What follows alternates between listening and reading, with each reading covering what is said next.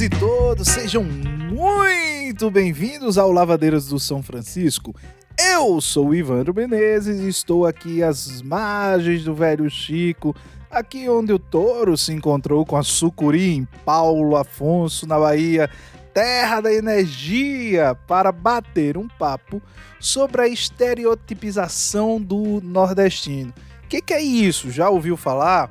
Já ouviu falar naqueles livros que acha que Nordeste tem sempre seca, né? Tem sempre cacto, terra rachada, gente passando fome, né? E que aqui a gente não usa roupas normais, só usa gibão, a gente anda vestido de cangaceiro. Então, né? Que aqui no, no a gente não anda de carro, anda de carroça, aqui não tem moto, a gente anda tudo dentro, em cima de um jumentinho, né? Pessoal olha pro Nordeste e pensa que tá lendo a Bíblia, né? Que a gente vem no jumentinho tal, que a gente parou no tempo. Então é um pouco sobre essas figuras, essas visões do, do Nordeste e do nordestino na literatura que nós vamos conversar hoje neste episódio. E não, eu não estou sozinho, estou aqui bem acompanhado, então vou começar por ordem alfabética e por ordem de distância. Aqui do meu ladinho, ele é nascido em Paulo Afonso, mas resolveu ir morar em Canindé de São Francisco eu estou recebendo aqui o escritor Pano, canideense, não sei se é canideense, enfim, que está lançando agora uma versão física do seu romance A Hora do Carcará. Ali Edson Lima, seja muito bem-vindo aqui a Lavadeiras, Ali Edson. Muito obrigado, Ivandro. Eu agradeço muito o convite e é uma honra. Ô, cara, bota esse honra do lado. tá à vontade aqui na casa, né? Senta aí na sala, se acomoda, leva o cachorro para fazer o cocô e tal, e, e tô aqui. Tô, tô aqui a piada interna do cachorro. e aqui, assim, de uma, de uma região não. Eu não sei nem se é Nordeste, porque faz frio, e não faz frio no Nordeste, né? Vitória de Vitória, da Conquista. Mas ele tá por ali estudando lá em São Carlos, em São Paulo, Nélio Silzantov, que também tá com livro novo na praça, e vamos falar disso mais para frente. Seja bem-vindo, Nélio. Muito obrigado, Ivan, Ivandro. Um prazer imenso estar participando aqui de mais um episódio do Lavadeiro São Francisco e na companhia, então, do Ali Edson. A honra só aumenta e, e é o prazer estar aqui. Vamos discutir.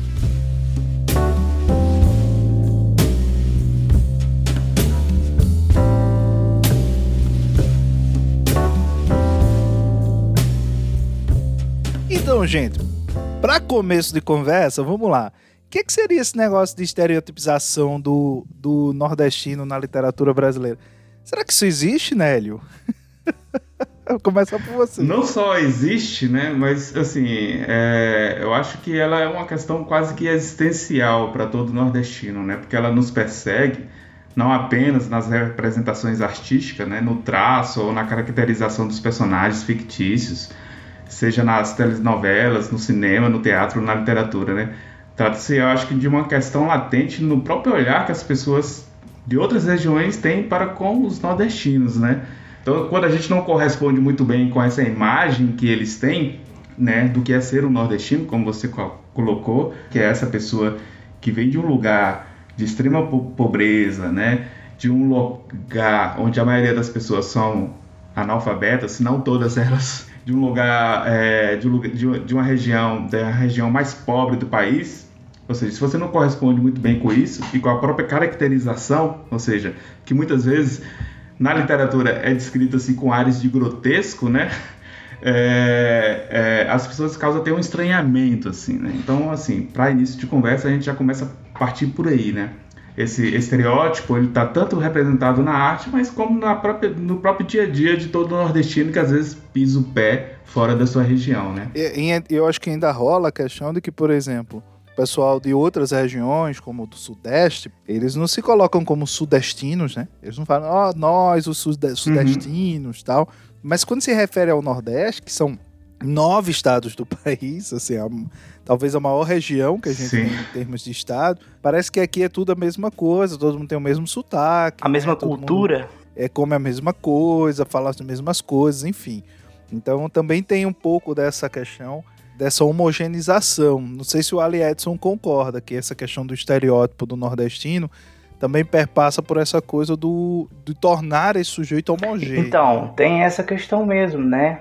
De achar que esses nove estados nutre, carrega uma cultura única, una, e quando na verdade eu acho até um, um absurdo que a gente pense em, em um Nordeste, para além do, do, da demarcação territorial, né? Eu acho que em termos de cultura nós somos Nordestes no plural, né?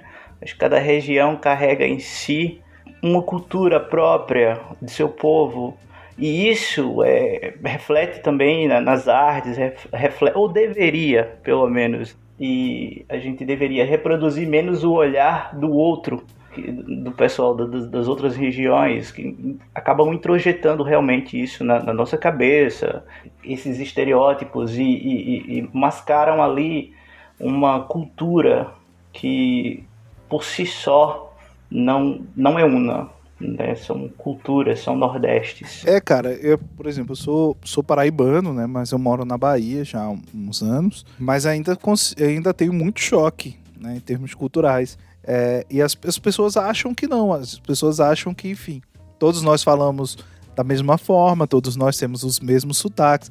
Vi das novelas da televisão, né? e aí, é bom a gente pensar, eu queria provocar vocês de, de um, como é que vocês mapeiam essa, essa estereotipização? Porque a gente, obviamente, a gente vai focar na literatura, esse é um objetivo aqui do, do papo, mas eu, eu percebo que ela já vem de longa data. O próprio Luiz Gonzaga, para mim, ele cria um sertão que não existe, né, necessariamente. Aquela coisa do gibão, do, do chapéu. Ali ele mescla uma série de elementos do cangaço, é, do vaqueiro tal, e ele cria certos folclores, né? A própria coisa da asa branca, né? Que ah, choveu, trovoou, asa branca vem, não vem.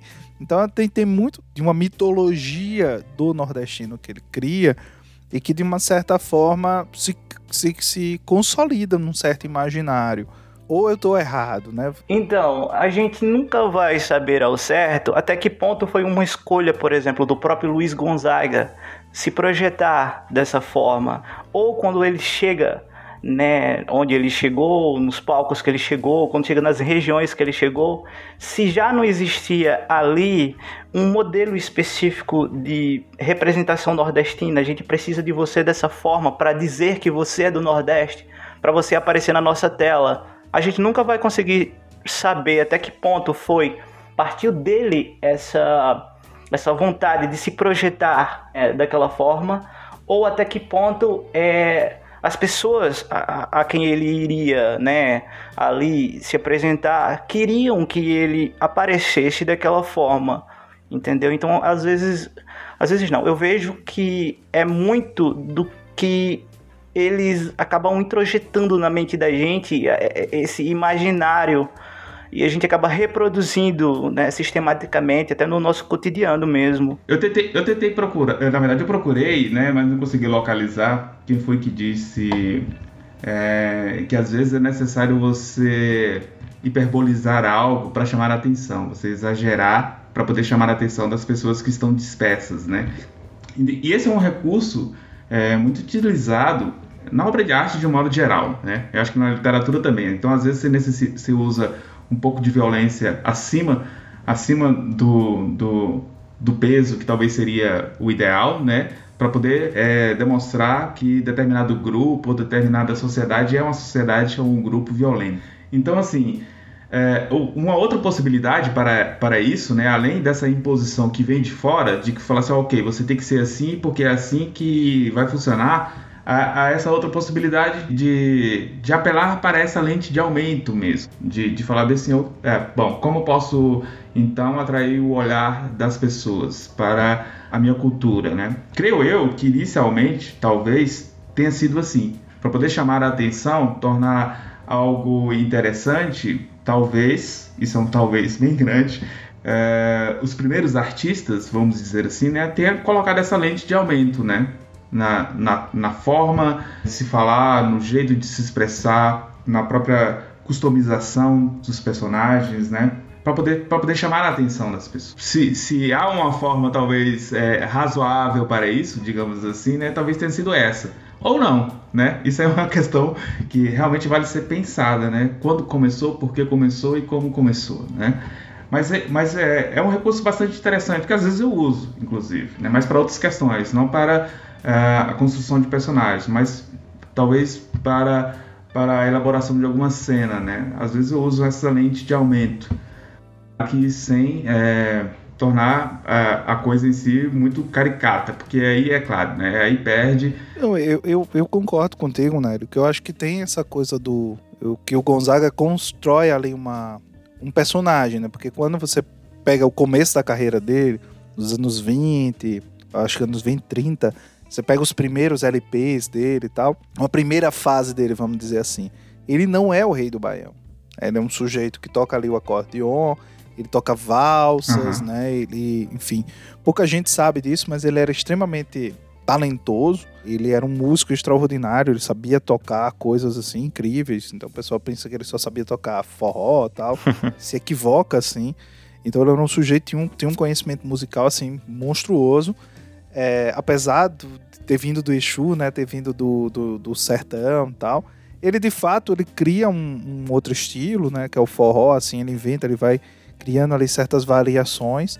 E aí é quando ele aparece com aquela figura, né, com aquela imagem que ele vai construindo com esses diversos elementos que ele pega ali do sertão e constrói de fato uma versão de sertanejo que eu acho que é própria dele, assim, que é, que é próxima de certas coisas e, e, acho que há uma licença poética que é boa, que é bacana de ser construída. Mas você pega, por exemplo, contemporâneos dele como Jackson do Pandeiro, a figura do Jackson do Pandeiro é o oposto da figura do, do Luiz Gonzaga, né? Sim. E é um outro grande nome do, do, do forró. E, e, eu concordo com essa coisa da hipérbole, do, do exagero, até para demarcar uma identidade, para demarcar uma determinada figura. Mas eu, eu, eu, quis provocar vocês com o Luiz Gonzaga porque eu acho que no imaginário, principalmente do sudestino, existe muito fortemente é, essa ideia de que o nordestino ele é o sertanejo e ele é aquela figura que é o Luiz Gonzaga. Que o Luiz Gonzaga aparece ali, ou aquelas, aquelas personagens que, que, que perpassam pelas canções dele. Né? Então você ainda tem muito essa ideia e uma ideia também de que o, o, o nordestino, sobretudo o sertanejo, ele é um ingênuo. Então a gente esquece que, por exemplo, o Jorge Amado é nordestino e escreve uma, uma, uma prosa que constrói nordestinos. Então você tem desde a Gabriela, ingênua, pura, sedutora, que vem do, do interior, né? E para Ilhéus, mas você tem os espertalhões, você tem o sujeito do cais, você tem o, o, os, sindicalistas ali em suor, é, você tem os estrangeiros, enfim. Então você tem uma mescla de, de, de povos, de pessoas, de culturas, de vivências que compõem essa figura do nordestino, que é um que vai se afastar um pouco daquilo. Quis provocar vocês com essa questão do Gonzaga um pouco por isso, né? Porque ele, ele vai realmente pesar a mão nessas, nesses elementos que eu acho que funciona muito bem para abrir espaços para onde ele vai e consolidar um lugar. Ele é o rei do Baião. E quem vai contestar essa realeza? Não tem quem conteste. Porque é ele quem vai abrir esse caminho, é ele quem, de uma certa maneira, vai estabelecer uma cultura e que eu acho que é interessante, porque eu acho que esse essa figura, essa indumentária toda que ele usa ali, é uma afirmação de uma identidade, de um orgulho. Não é uma coisa da qual você diz eu devo me envergonhar. Pelo contrário, é uma coisa da qual eu devo me orgulhar. Então ele, ele trata uhum. a seca não como um elemento de derrota, mas ele trata a seca como um elemento de resistência, se a gente for observar. O sertanejo ele resiste à seca. Mas queria perguntar a vocês, qual foi a primeira vez que vocês, de uma certa maneira, se depararam com esse estereótipo dentro da literatura? Até que ponto isso incomodou? Até que ponto, enfim, ou em algum momento é, vocês perceberam que aquilo ali não era bem o, o que é, enfim. Fique à vontade, viu? Quem quiser começar. Eu não consigo demarcar assim um, um momento exato assim que isso me incomodou. Né? É, eu acho que é um processo de observação mesmo, como eu disse anteriormente, da própria existência, né? Do autor, digamos assim. Né? Eu, enquanto autor, olhei para minha própria vivência e é inevitável não perceber isso, né? Até mesmo porque esse processo de edificação da minha pessoa enquanto um escritor, ele se deu também concomitantemente com a, a minha saída de Vitória da Conquista uh, e vinda para São Carlos, né? Eu já produzia algo antes, né? mas algo ainda muito é, pessoal, nada com a intenção ainda de publicar, daquela fase de experimentação mesmo da escrita, né? Mas sempre com aquela a, a, a dúvida martelando na cabeça sobre o que escrever e para que escrever, né? Isso aí não era é, um tanto quanto nítido para mim. Mas durante a minha graduação, né, em filosofia, lá em Vitória da Conquista, né, é, esse desejo é, em construir uma obra ele se tornou mais forte. E ali, né, na, na, na concepção daquilo que viria a ser, então, é, o meu primeiro livro publicado, Desumanizados, essa questão do que é ser um nordestino, né, da região sudoeste da Bahia, que não é propriamente a Bahia né, é, é, como um todo, né, é, quando você falava anteriormente, né, dessa coisa de colocar todos os estados do Nordeste num único lugar, num lugar comum, né, dentro da própria Bahia, as regiões elas elas não são tão homogêneas assim como as pessoas pensam, né? É, quando elas conseguem dividir oh, a coisa. Minha, minha, primeira lição, viu, Nélio? Te cortando, minha primeira lição da Bahia foi a Bahia é do tamanho da França. então, quando as pessoas dividem, quando isso ocorre, né, quando elas não colocam como uma coisa única, elas dividem entre o litoral e o sertão, aquele local esturricado pelo sol, né? Então, assim, quando, quando isso acontece de uma forma mais generosa, eles fazem essa divisão. Mas não é assim, né? É, como a gente pensava. Então, assim, quando eu estava pensando em, em, falar sobre esse lugar, a construção de um espaço onde a narrativa iria acontecer, eu já me perguntava, né, que lugar é esse onde a história acontece. E aí, é claro, né, é, é, pensando nisso também, já me deparei com essa questão que já era, já estava, digamos assim, reverberando já dentre os escritores, né, sobre essa, esse olhar que se tem sobre o Nordeste, sobre o nordestino na literatura. Né, é, me veio muito nítida a, a, a ideia de, de, de de romper com isso, sabe? De romper com, com, com toda essa imagem que se tem é, do que é ser um nordestino, né? De fugir dessa, é, dessa forma estereotipada, né? De, de tirar essa lente de aumento, então, digamos assim, sobre esses traços construídos, né? Ao longo do tempo por essas obras clássicas, né? É, eu acho que pensar sobre elas né, é um exercício bastante útil, né? Bastante, bastante proveitoso, mas a gente nunca vai saber exatamente o que se passou na cabeça desses, desses grandes escritores a, a, a, a não fazer a obra de outra forma, né? Então, assim, é importante a gente pensar sobre elas, né? Mas acho que é, cabe a mim, enquanto escritor, né, repensá-la, né? E não, não, não, não repetir, digamos assim, essas fórmulas que não cabem mais. São fórmulas que não cabem mais. Então, assim, quando eu falei assim, não, beleza, eu vou publicar, quando essa certeza me veio, eu acho que talvez esse seja o, o, o ponto demarcador, então, de olhar para essa questão de maneira mais crítica mesmo, né? De fazer uma obra em que isso não apareça, e se, e, e se aparecesse, né? Justamente aparecer é, contestando, né? Problematizando, né? É, acho que faz parte da minha formação também, né? Acho que é, o meu curso já me, já me direciona a isso, né? Colocar as coisas sempre de uma forma é, problemática, né? De nunca dizer o que é, né? E nem aceitar como está, mas sempre colocar ali como uma questão a ser pensada. E acho que esse é o papel mais é, é não mais interessante, mas um dos papéis, é, digamos assim, se é que a literatura tem um papel, um dos seus papéis, digamos assim, que a gente pode colocar como mais importante é justamente esse de, de de cutucar o leitor, né? de fazê-lo pensar, de fazê-lo questionar, de fazê-lo refletir sobre algo, né? e nunca dizer o que é, nunca determinar como as coisas são ou como elas deveriam ser. Então, eu concordo com você. E eu acho que com todos, né, nos afeta da mesma forma. Não há um, um momento assim, caramba, né, é assim que a coisa é. Mas quando a gente vai vendo e, e convivendo com com escritores, escritoras, enfim, o meio artístico. É, e, e, aqui eu estou demarcando aqui esse território, né?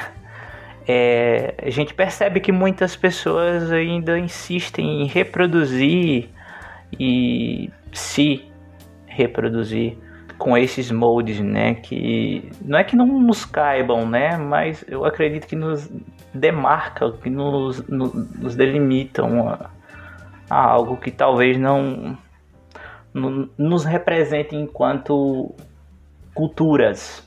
Então não, não houve um momento assim, um ponto, né? Mas a gente, a gente percebe isso. Acho que é uma coisa de meio que é, funciona como uma evolução, né? Ela vai crescendo, vai crescendo e chega um momento. É. Assim, esse crescimento você não percebe inicial, né? Não percebe. É, é um momento assim que você não percebe né? Essa, esse, é, é, esse crescimento. Mas ele chega num, num ponto em que a tampa explode, né? E aí não dá mais para voltar atrás, né? Ou seja, você passa a, a reconhecer é, a coisa que não está como deveria ser, né? Essa estranheza, é, isso é, começa a gerar incômodo, né? E aí, e aí você passa, não, não há como mais você fugir dessa questão, né? Uma vez que, seu, que seus olhos, seu, seus ouvidos se abrem para isso, não há como voltar atrás, né?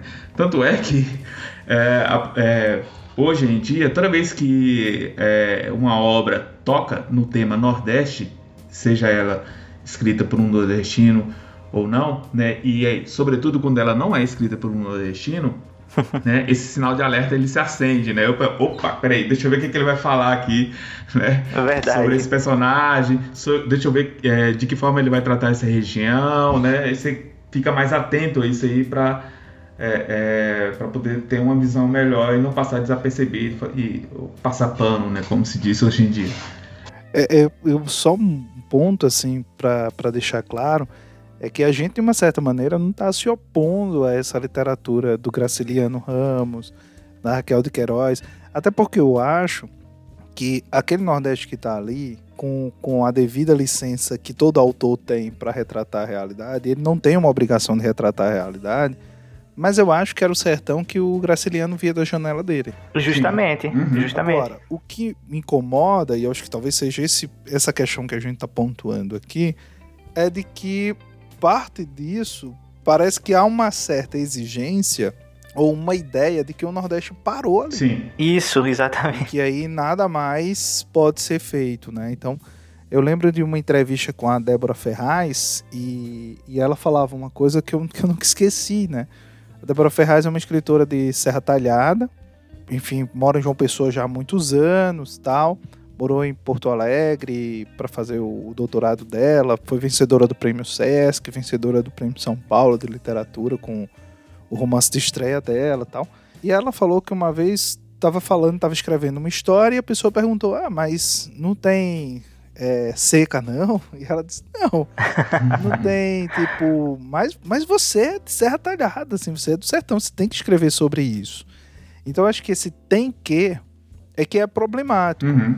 porque eu acho que em algum momento existe uma expectativa de que todo mundo que é do Nordeste escreve e em algum momento ele vai perpassar por esse tema, ele vai falar disso, né? ele vai escrever sobre isso. Então, como assim que você é do Nordeste? Como assim que você é do Sertão? Como assim que você, enfim, é, é do, do, Piauí, do, do, da Paraíba, de Pernambuco, e você não vai falar é, da seca, e você não vai falar da fome. Né?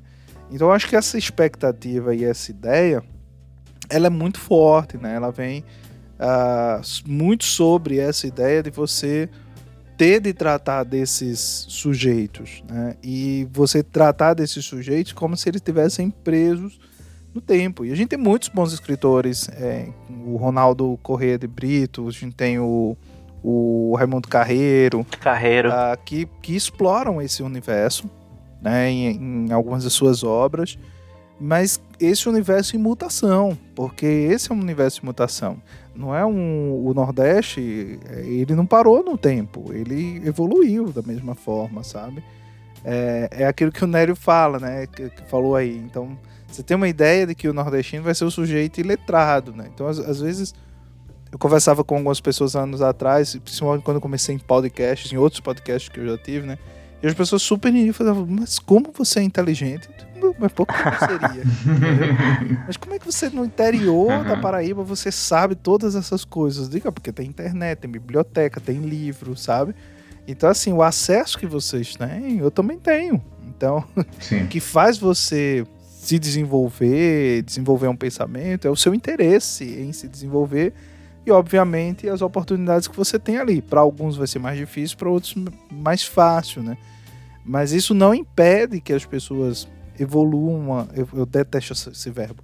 Isso não impede que as pessoas, enfim, elas saiam de um ponto para outro e elas dialoguem com outras coisas. Eu, eu, as vozes do Nordeste, que são muitas vozes, elas vão, de uma certa maneira, se entremeando também nisso. Não sei se vocês percebem um pouco dessa pressão de que a literatura que é feita por escritores e escritoras nordestinas seja uma literatura feita a partir desses estereótipos. Tá, é, então, né, ela pode muito bem ser feita a, a partir deles, né? E não, há, e não há nenhum problema nisso, né? É, é, contanto, que, contanto que haja é, um outro desdobramento, né, né? No desenrolar das narrativas, né? Não há nenhum problema nisso, né? É, eu acho que pegando um outro exemplo é, de tudo isso que você falou agora há pouco, né? O filme Bacurau, né? Acho que talvez seja uma das, das produções recentes é, de maior alcance, digamos assim, nacional para todas as pessoas, até porque literatura no Brasil nem todo mundo acompanha. Ele, ele brinca com essas questões, né? Com esse estereótipo elevado à décima potência dos seus personagens, né?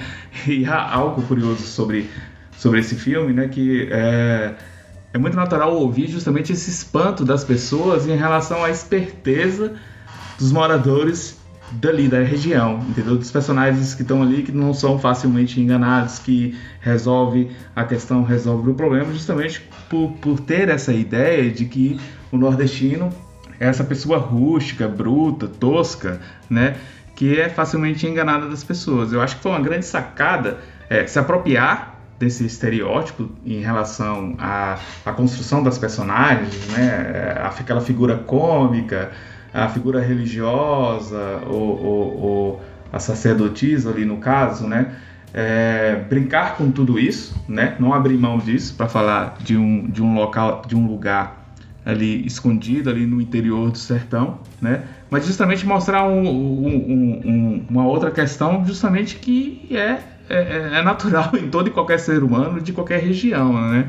É, de que a capacidade cognitiva dela não é medida a partir do lugar de onde ela vem, né? É, é eu não posso dizer que é, os cariocas eles são mais inteligentes do que alguém que vem do Acre, né? né? Não, não, não, há, não, não há como medir essa capacidade cognitiva tendo como base né, é, esse critério, né? Isso, isso aí é ridículo, né?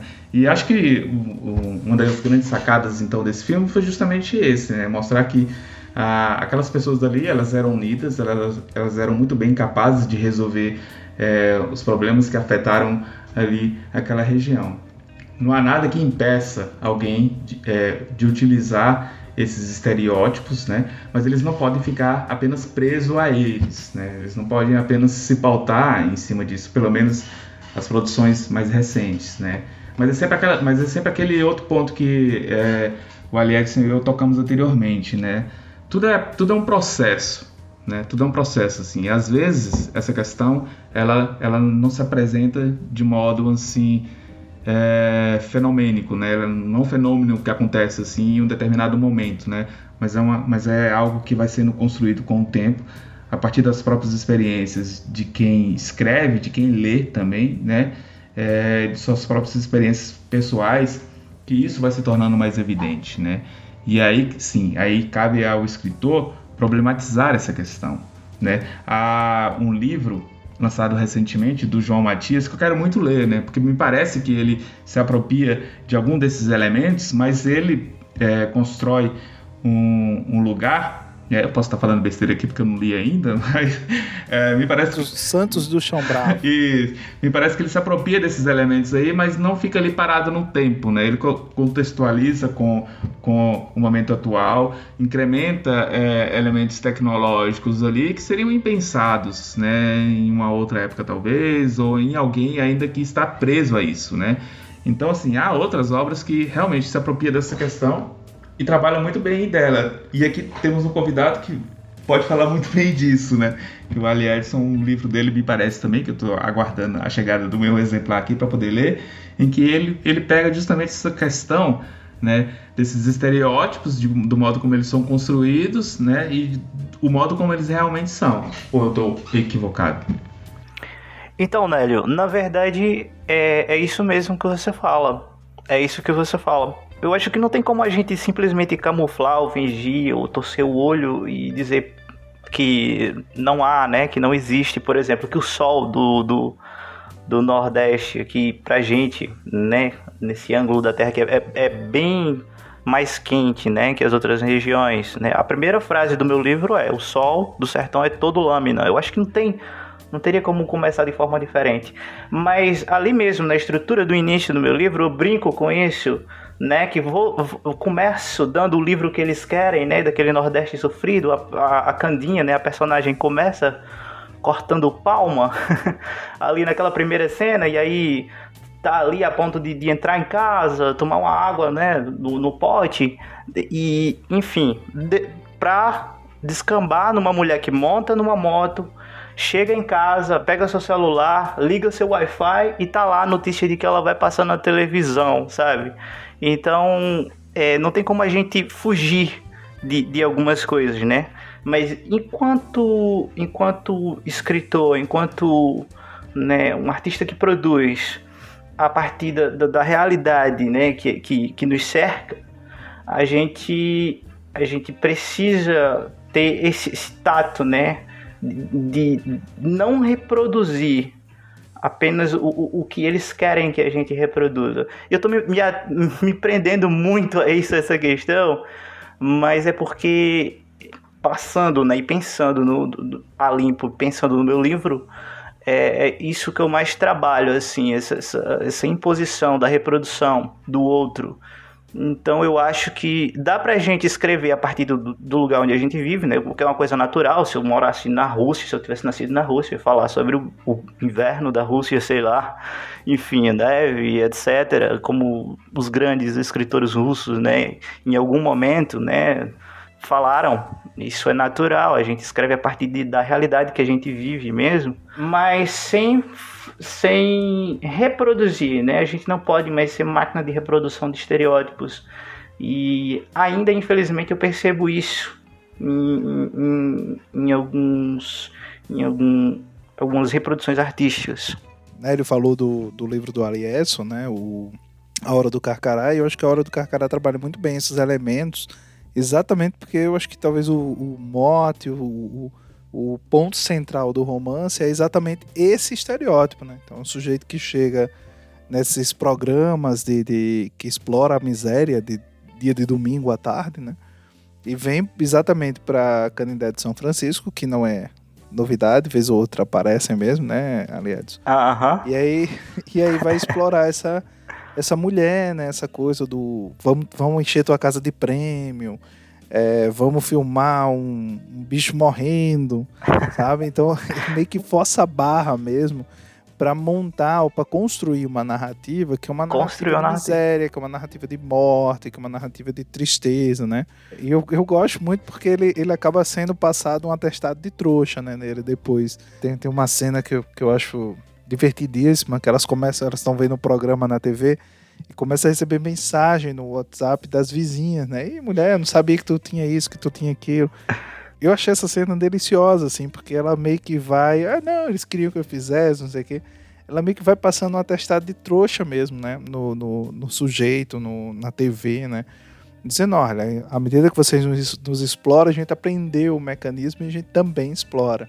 E eu acho que isso, isso é uma, uma dialética diante de um filósofo, tenho até medo de usar essa palavra, mas eu acho que gera, que gera uma dialética, que é uma dialética da, da própria construção da obra em si, que é a coisa, olha, eu vou brincar com esse estereótipo do nordestino, eu vou brincar com esse exagero que se faz em cima dele e vou subverter isso para o meu próprio deleite, né? Pra, para o meu próprio préstimo, para o meu próprio serviço. Você falou que eu, tinha, que eu tive em mente, assim, enquanto estava escrevendo o livro, é isso. Eu, antes de tudo, eu estava tentando me divertir com a situação.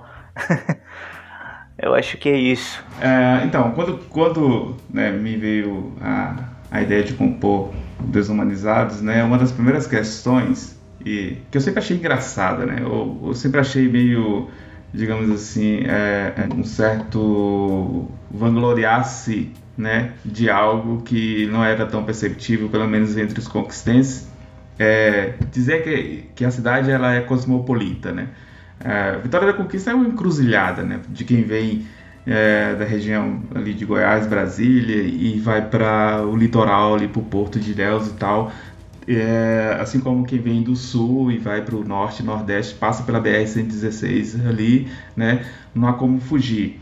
Né? E por ser uma região, como você disse logo no início, né, de temperatura amena, né, de um lugar onde faz frio, onde a maioria dos soteropolitanos quando visitam pegam resfriado, né, onde é, é comum ter temperaturas que variam entre 4, 9 e 10, 14 graus, o que é bastante frio para o Nordeste, é, sempre teve essa ideia de uma certa de, de, um certo caráter cosmopolita da cidade, porque ele sempre atraiu pessoas de vários lugares e também por estar ali meio que quase fronteira com Minas Gerais, né? Então ela tem um pouco ali do norte de Minas incrustado né, na, na cultura local, mas não só por isso, né? É, não só por isso na hora de construir esse espaço, né? E as personagens que, que estão presentes nele, eu tentei dar esse caráter mais cosmopolita e de tirar essa lente de aumento, digamos assim, sobre esses elementos, digamos, é, que são naturais, que são comuns dos nordestinos, no caso, né? Que é, que é próprio da nossa cultura, né? E fiquei muito feliz quando eu recebi esse feedback de alguns leitores dizendo que, embora a narrativa ela se desenrola em Vitória da Conquista, né? Que era muito fácil perceber que as personagens que, que ali estão é, poderiam ser facilmente encontradas é, é, é, na rua, nos locais onde elas estão, né?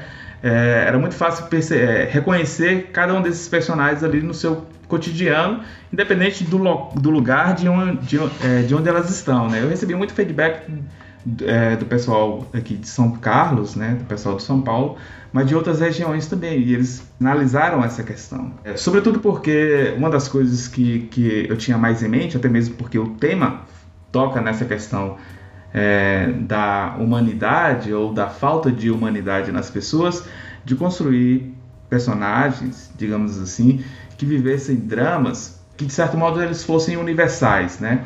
o Marçal de Moisés ele vai dizer algo mais ou menos nesse sentido, né? Que o drama vivido pelo, pelos personagens eles devem ser universais em si por nascer de uma inquietude espiritual perene, né? Que vai falar sobre a, questão da condição humana, o sentido da vida, o ser e o não ser, ou então de situações históricas momentaneamente universalizadas, né? Como a fome é uma questão universal. É, há regiões paupérrimas e miseráveis em todas é, os estados do Brasil. Só que a gente costuma localizar apenas em um local, né?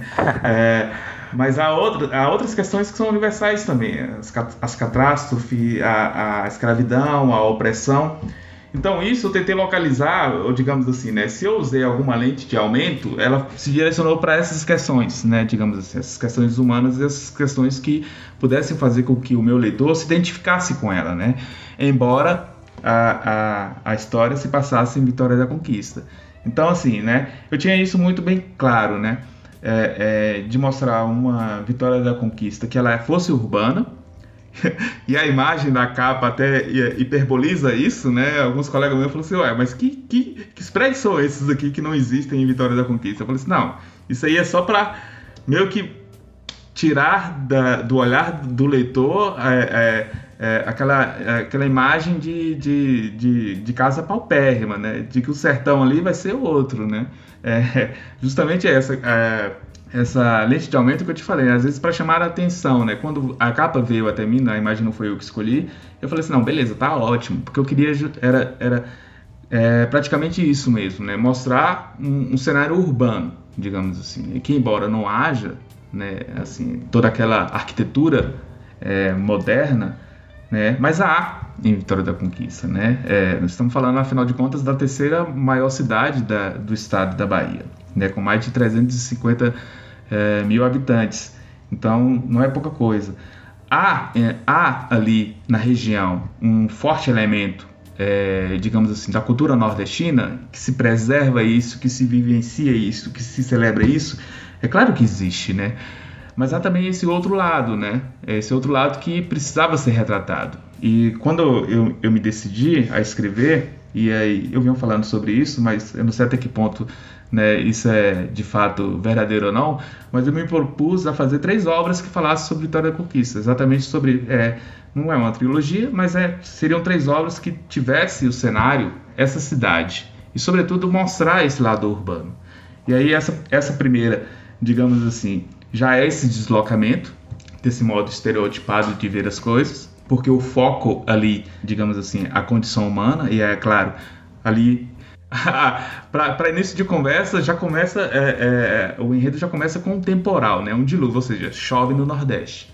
E tanto chove que infelizmente agora, né, estão sendo é, castigados, digamos assim, pelas águas. Mas em outras épocas, em outras épocas do ano, né, independentemente desse fenômeno meteorológico de agora, né, chove lá. Mas as pessoas pensam que não. Então assim, quando fui construir, eu falei assim, beleza, é, né? Até mesmo porque isso foi, foi realmente por uma experiência pessoal de uma vez que choveu horrores lá na cidade, né? E, e, e o tráfego, digamos assim, dos carros, os deslocamentos das pessoas dentro de casa é, foi prejudicado com isso. Eu falei assim, não, beleza, é uma boa, então vamos começar por aí, né? E depois me fez totalmente sentido, justamente nessa questão, né? É claro que há um dia anterior de um sol tremendo, né? Que as pessoas, é, eu falo sobre isso, né? No dia anterior, o sol estava é, o, o, praticamente assim um sol é, infernal e no dia seguinte, que é como ocorre na maioria das vezes, caiu um pé d'água, né? É, então aqui e ali eu coloco esses elementos, digamos assim, né? Que, que, que são clássicos, digamos assim, né? Ao falar, né? é, a fome, a seca, a falta de trabalho, essa, é, todas essas questões, mas a minha preocupação é outra, né? Bom, nos próximos trabalhos eu retomo isso, né? Mas aí já é uma outra proposta, proposta né? Em suma, gente é gente em qualquer lugar, né? Exato. E, e, eu acho que o lugar é chão e perspectiva. Exato. Uhum.